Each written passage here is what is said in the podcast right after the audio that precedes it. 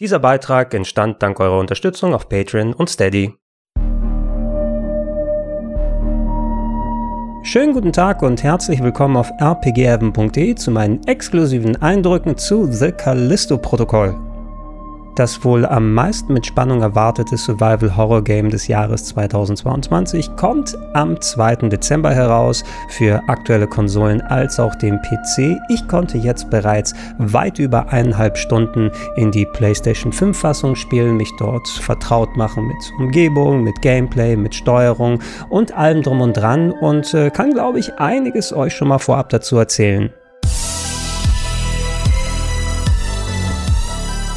Wer die Entstehungsgeschichte von The Callisto-Protokoll verfolgt hat, der weiß, dass es das neueste Spiel von Glenn Schofield ist, dem ehemaligen Chefentwickler der Dead Space-Serie, der vor vielen Jahren EA verlassen hat und sich jetzt mit seinem neuen Studio Striking Distance ja, den Plan auferlegt hat, seine Vision des Survival-Horrors auch ohne offizielle Dead Space-Lizenz dann auf den modernsten Stand zu bringen. Und genau das ist The Callisto-Protokoll auch. Dead Space, nur irgendwie anders. Was den Leuten bei Striking Distance allerdings weniger geschmeckt haben muss, ist die Tatsache, dass EA tatsächlich die Rückkehr von Dead Space angekündigt hat. Zwar keinen neuen Teil, allerdings wird es ein Remake des allerersten Spieles geben, das für Anfang 2023 geplant ist. Ein erster Trailer ist davon auch schon im Internet gelandet und ich als alter Serienfan muss sagen, ey, das sieht natürlich auch sehr, sehr gut aus. Wenn man sich jetzt einmal anschaut, wie nah beieinander die Releases der beiden Games gelegt wurden, dann würde ich persönlich es so einschätzen, dass die Leute bei Striking Distance gesagt haben, hey, wir müssen unbedingt vor dem Dead Space Remake rauskommen. Die Vergleiche, die wird so oder so geben, aber wenn wir es schaffen, sozusagen den ersten Schuss vor den Bug zu setzen, ähm, dann haben wir die besten Erfolgschancen. Deshalb waren die mitunter spannendsten Fragen für mich beim Antesten von Callisto Protokoll, ist dieser Release am 2. Dezember jetzt vorgezogen worden? Hatten die Entwickler gegebenenfalls nicht genug Zeit, um dem Spiel die letzte Schicht an Politur und Qualitätssicherung dann zu geben? Und merkt man gegebenenfalls dem Spiel auch an, dass es möglicherweise mit einer heißen Nadel gestrickt wurde?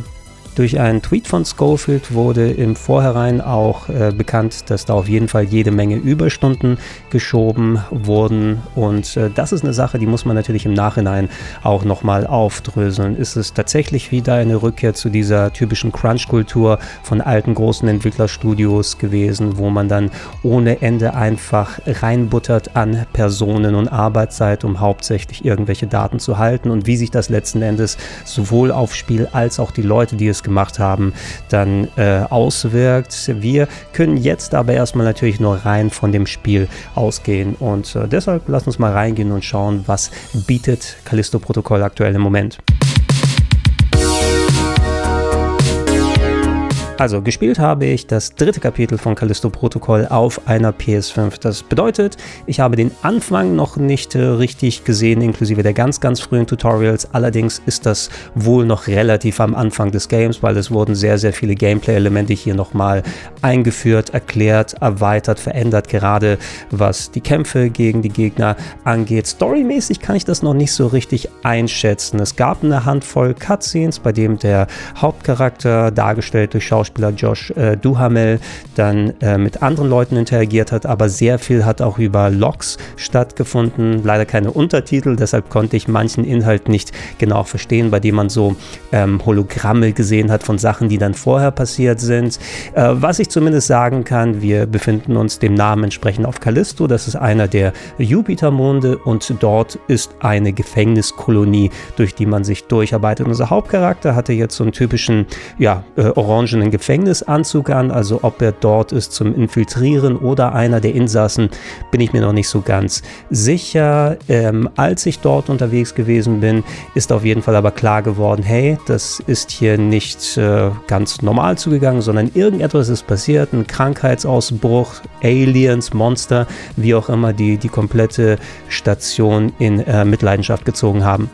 Rein stimmungsmäßig würde ich sagen, gab schon sehr, sehr starke Dead Space Vibes. Nicht nur die Art, wie die Locations aufgebaut sind, wie die Monster agieren und reagieren. Der Teufel, der steckt natürlich im Detail, da werden wir auch drüber sprechen, gerade was so Gameplay-Elemente angeht, aber es hätte genauso gut eine Station sein können, in der man bei Dead Space landet und Isaac als Hauptcharakter wieder hat. Äh, Dead Space hat natürlich seine ganz eigene Lore und Story, die über viele Spiele dann ausgebreitet gestaltet wurde mit den Markern und so weiter. Hier gibt es wohl dann eigene Ansätze, die verfolgt werden, aber auf dem ersten Blick, wenn mir jemand nicht Bescheid gesagt hätte, ich hätte genauso gut gedacht, dass ich es jetzt hier mit einem Dead Space Spiel zu tun habe und wie Dead Space würde ich auch bei Callisto Protokoll sagen, da sind sehr, sehr viele Vorbilder aus dem Sci-Fi-Horror, gerade in filmischer Hinsicht reingegangen. Man muss in erster Linie natürlich an sowas wie Event Horizon denken, was so der prototypische Dämonen-Monster im Weltall Horror-Stimmungsfilm äh, ist. Gameplay-technisch funktioniert das Ganze, dass man sich, je nachdem, wo die Story einen vorantreibt, mit dem Hauptcharakter dann durch die Station arbeitet. Dort es nicht nur mit Monstern zu tun hat, sondern mit kleineren Rätseln, Items äh, äh, anwenden muss, durch Luftschächte dann entsprechend kriechen und äh, wie das Ganze sich grundsätzlich spielt. Das war eben, wie gesagt, nah dran an Dead Space. Das Kampfsystem ist ein klein bisschen anders aufgebaut mit einem leicht anderen Fokus, aber wenn man sich auf so bestimmte Details Details mal versteift. Bei Dead Space war es ja so, das sollte das möglichst immersive Erlebnis sein. Deshalb gab es dann äh, beispielsweise die Energieanzeige in Form einer Leuchtleiste längst auf dem Rückgrat des Hauptcharakters. Die ist hier auch vorhanden, aber da es kein Dead Space ist, ist die jetzt quer statt längst. Ähm, und auch was beispielsweise bestimmte Hilfsmittel angeht, wie hier ein Telekinese-Modul, das so ziemlich eins zu eins aus Dead Space übernommen wurde, wo man dann Sachen und Gegner aufnehmen kann, hat natürlich eine limitierte Energie, dass man es nicht dann häufig machen kann, aber das wird auch zum zentralen Element, dass man sich mal von Gegnern befreien kann oder die in die Umgebung reinschmeißt oder Gegenstände aus der Umgebung aufnimmt und zur Explosion bringt oder Gegner damit durchsticht. Also genau das gleiche Element wie bei Dead Space. Ebenso sehr, sehr starke Vibes habe ich beim Upgrade von Items und Waffen bekommen. Da ist es jetzt äh, ja eine Art Shop-Station, die man findet, wo mit einem 3D-Drucker dann eigene neue Items kreiert oder erweitert werden. Bei Dead Space war es noch eine Schweißanlage, also auch hier, der Teufel steckt im Detail. Die größte Parallele bei den Gegnern ist es, dass die ähnlich wie bei Dead Space auch äh, quasi von überall her auftauchen können. Bei Dead Space war es so, dass man das dadurch erklärt hat, überall sind Luftschächte und da können Gegner herausspringen. Das ist hier ebenso. Die können euch teilweise auch durch verschiedene Türen ähm, dann verfolgen, wenn Luftschächte vorhanden sind, sodass man ein bisschen so das Überraschungselement auf Seiten der Gegner halten kann und sich nie ganz sicher sein kann, bin ich jetzt sicher, wenn ich mich an diese Wand anlehne oder nicht. Beim eigentlichen Kampf selber ist es nicht mehr dieses Strategic Dismemberment. Das war ja der Hauptanteil bei Dead Space, dass man Gegner nicht nur durch Headshots gekillt hat, sondern darauf achten musste, möglichst viele äh, Körperteile abzutrennen. Der Kopf hat oft nicht ausgereicht, es mussten noch ein paar Arme und Beine sein und erst später konnte man sich sicher sein, okay, jetzt ist der tot oder kaputt genug, um da hinzugehen und einmal mit dem Bein drauf zu stapfen. Hier bei Callisto Protokoll hatte ich jetzt eine Schusswaffe im Laufe der Spielsession, die ich hauptsächlich probieren konnte. Die hat sich ein bisschen so angefühlt wie das Äquivalent zum Plasma Cutter von Dead Space, hatte für mein Verständnis aber jetzt nicht die Präzision und äh, das gute Schussgefühl. Das kommt vielleicht noch, wenn man sie erweitert und mit anderen Waffen entsprechend ergänzt. Aber auch hier konnte ich verschiedene Körperteile der Gegner in Angriff nehmen. Auch hier war es so, dass es nicht ausgereicht hat, den Kopf wegzuschießen. Manche der Gegner haben sich weiter bewegt. Allerdings das wichtige Element war hier, dass die Gegner ähnlich wie bei Resident Evil 4 auch nochmal mutieren können, dass wenn man sie nicht zeitig genug erledigt, dann Tentakel rauskommen können, neue Köpfe oder Körperteile herauswachsen. Da werden sie zu rasenden, ja fast schon Crimson Zombie-artigen Gegner, die auf einen heraufstürzen und extra hart zuhauen können. In dem Fall müsste man darauf achten, dass man schnell genug auf die Tentakel schießt und sich derer fix entledigt, bevor man es mit den schwereren Gegnern zu tun hat.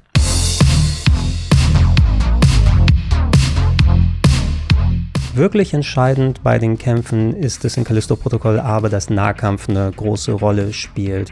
Ihr habt eine Art elektrisch aufgeladenen Schlagstock, äh, mit dem ihr Gegner nochmal zusätzlich behaken könnt. Wegen der Munitionsknappheit äh, sollte es auf jeden Fall, wie ich gelernt habe im Laufe meiner Session, äh, mindestens eine Combo sein, dass man die Gegner sowohl anschießt, wenn die weit genug weg sind, oder wenn man mal nach einer starken physischen Attacke noch so eine Art Quickshot mit unterbekommen kann, um eventuell einen Quick-Kill zu machen. Da ist das Timing aber sehr, sehr knapp. Aber es hängt sehr, sehr viel damit zusammen, Gegner zu sich kommen lassen oder mit dem Telekinese-Modul auf sich raufziehen, ihnen ein paar Schläge dann verteilen. Es gibt die Möglichkeit auszuweichen nach links und rechts oder zu blocken, das effektiv zu nutzen, was ich im Laufe meiner Session nicht wirklich ideal mir drauf geschafft habe. Ich glaube, das wird wirklich das A und O im Gameplay dann sein, das Ausweichen und Blocken dann äh, richtig drauf zu bekommen. Das Timing war noch nicht nach so knapp anderthalb Stunden zu 100% für mich in Fleisch und Blut übergegangen, vor allem weil steuerungstechnisch, das funktioniert hier so, dass man zum Blocken nach hinten auf dem Bewegungsanalogstick links dann drückt oder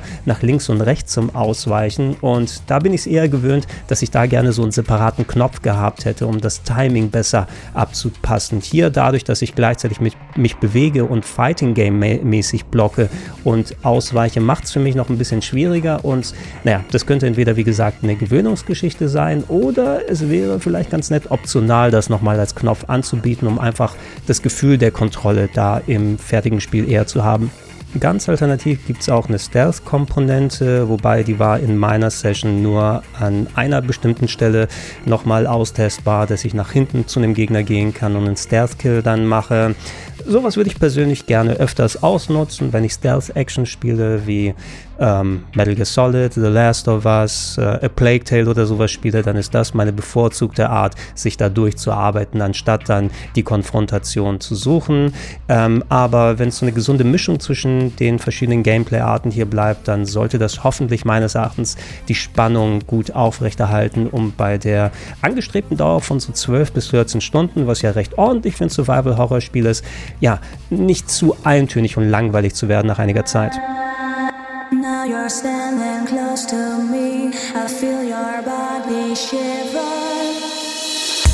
Wenn ich hier aber steuerungstechnisch was zu kritteln habe, ansonsten hat sich das Third-Person-mäßig eigentlich genau wie bei Dead Space einigermaßen vernünftig gesteuert, abgesehen auch von meinen kleinen Schwierigkeiten mit dem Blocken und Ausweichen, würde ich sagen, dass sich der Charakter hier schon arg träge bewegt. Man soll natürlich ein gewisses Gewicht haben, wie so ein Charakter da unterwegs ist und entsprechend auch die Schwere der eigenen Moves, als auch die der Gegner da spüren können. Aber häufig war so der Eindruck, vor allem wenn ich es dann mit drei, vier schnellen Gegnern zu tun habe, wenn ich mich da vorab nicht vernünftig positioniert habe, vernünftig irgendwo dann in eine sichere Position zu kommen oder wenn ich gerade was mache, da bin ich häufiger auch schon mal dann in fixe Animationen hier reingearbeitet und Gegner können mich angreifen. Es hat sich schon relativ träge und schwerfällig angefühlt. Auch hier für die Stimmung ist es natürlich ganz cool, wenn man dann zu einer Leiter geht und der Charakter erstmal in Ruhe rangreift und dann langsam hochgeht und alles drum und dran. Ähm, häufig war eben der Eindruck, dass ich des Öfteren mal in so fixe Animationen dann schnell eingesperrt bin und ein bisschen weniger Wendigkeit habe. Das wird auch etwas sein, was im Laufe des Spieles sich auf mich wirken lassen muss, ist diese Schwerfälligkeit, dieser gewollte Aspekt von Realismus oder ist es etwas, was hier zum frustigen Element wird. Vor allem, wenn das Kampfsystem sowieso auch Elemente hat, wo es mal ganz fix zugeht, eben mit dem Blocken und Ausweichen, aber ich in anderen Aspekten dann das Gefühl habe, jetzt beweg dich mal hier, scheiße, jetzt bin ich schon wieder tot, dann ist es ja am Ende auch nicht Sinn der Sache. Reden wir dann kurz mal über die Technik von der Soundkulisse und der Musik her. Da hatte ich eigentlich wenig zu beanstanden. In meiner Session waren, wie erwähnt, leider die Untertitel noch nicht aktiv. Also von der Soundabmischung konnte ich nicht besonders viel machen, als mit Kopfhörern jetzt zu hören und versuchen zu achten, wenn da Dialoge gewesen sind. Die würde ich auf jeden Fall zuschalten beim finalen Spiel, wenn es möglich ist. Aber das war auch eine Stärke von Dead Space, dass das Sounddesign wirklich herausragend ist, dass man dann auch ähm, von der Stimmung sich mitreißen lassen kann und visuell funktioniert das auch alles sehr gut. Die Station, die sieht echt schleimig aus. Die Gegner sind durchaus groß und bedrohlich und rein auch das Set-Design her. Also diese Space-Horror-Stimmung, die können sie wirklich schon sehr, sehr gut dann weitertragen. Wenn ich hier auch was monieren müsste, wir haben es auf der PS5 mit 4K, müssten das gewesen sein, also zumindest 4K-Bildausgabe, dann gezockt. Ab und zu mal ist die Framerate schon einigermaßen eingebrochen. Grundsätzlich hat sie versucht, die 30 FPS zu halten. Hier hatte ich in dieser Version noch nicht die Möglichkeit, irgendwelche Performance- oder ähm, Qualitätsmodi auszuwählen. Das ist ja auch häufiger mal bei aktuellen Spielen so. Da bevorzuge ich persönlich immer mehr Framerate als mehr Auflösung. Hier war ab und zu aber äh, mal schon ein gewisser Einbruch zu merken, vor allem wenn man es mit vielen Gegnern und Effekten zu tun hatte. Jetzt nicht im unspielbaren Niveau, aber es war doch schon spürbar und wer absoluter Grafikfetischist ist, dem wird das auf jeden Fall auch eher auffallen. Also mal sehen, ob das eine Sache ist von dem Bild, die wir haben. Es sind ja noch knapp zwei Monate hin, weniger als zwei Monate, bis das finale Spiel rauskommt oder ob das ein Aspekt ist, mit dem man äh, ja bei den Konsolen daneben leben muss. Ansonsten aber habe ich grundsätzlich viel Spaß mit Callisto Protokoll gemacht. Meine Erwartungen wurden sowohl erfüllt als auch bestätigt, denn ich kenne ja Dead Space sehr gut, ich kenne vergleichbare Games und wusste, dass mir das sehr viel Spaß macht. Und Callisto Protokoll ist bis auf kleinere Details eigentlich für mein Gefühl sauber gemacht. Es spielt sich fein, die Locations machen Spaß, äh, untersucht zu werden. Und das ist so eine Sache, wenn man Survival Horror mag, da wird man auf jeden Fall sich da reinfallen lassen können können wieder, aber genauso in der Richtung bestätigt, dass eben, wenn du Dead Space kennst, du wirklich auch Callisto-Protokoll kennst. Und ich weiß nicht so ganz, was jetzt das Alleinstellungsmerkmal da sein soll. Also warum ähm, brauchen wir jetzt, äh, ganz überspitzt ausgedrückt, Callisto-Protokoll? Hat Glenn Schofield endlich ohne das Joch von EA und die Ketten, die ihm auferlegt wurden, die Gelegenheit, das Survival-Horror-Game zu machen, was er schon immer machen wollte? Wo sieht man die Gameplay- und Story-Ansätze, die ja vielleicht noch alle kommen werden, die ähm, dann so kreativ sind, dass selbst die Leute bei EA mit den Ohren schlagen und sagen, nee, nee, das wollen wir gar nicht haben, das ist uns viel zu gewagt. Von dem habe ich bisher nichts gesehen. Ja, es fühlt sich eben an wie ein Survival-Horror-Game dem Schema F. Sehr, sehr gutes Schema F, aber vergleichsweise unoriginell. Und wer auf Originalität wirklich aus ist, der wird, ja, für mein Gefühl mit Callisto-Protokoll nicht besonders viel in die Richtung bekommen. So oder so, aber ich bin sehr gespannt darauf, wie die finale Version dann aussehen wird. Wenn die Gelegenheit da ist und ich zeitig genug spielen kann, kommt eventuell ein ausgewachsenes Review bei rum, aber mindestens eine Gameplay-Session werde ich euch zeigen. Und im Nachhinein finde ich es auch sehr spannend, es dann tatsächlich in den Kontext zu setzen, wenn das Dead Space Remake rauskommt, wenn im nächsten Jahr das Remake von Resident Evil 4 erscheint, was ja auch quasi mit dazu zählt, weil sowohl Dead Space als auch jetzt Callisto-Protokolle sind ja eindeutig von Resident Evil 4 inspiriert und mal schauen, was das Game in der Neuauflage so machen wird. Das werden wir alles hier natürlich auf rpgheaven.de sehen, also kommt gerne zurück. Wenn es passt, gibt es auch Podcast-Versionen auf plauschangriff.de von solchen Videos wie diesem hier. Und wenn ihr schon macht, dann sage ich euch danke. Wenn noch nicht, macht es gerne, unterstützt mich auf patreon.com slash rpgheaven oder steadyhq.com slash rpgheaven. Das macht es mir möglich, solche Videos wie die hier für euch zu machen. Ich sage danke, ich war der Gregor und ich sage tschüss, tschüss.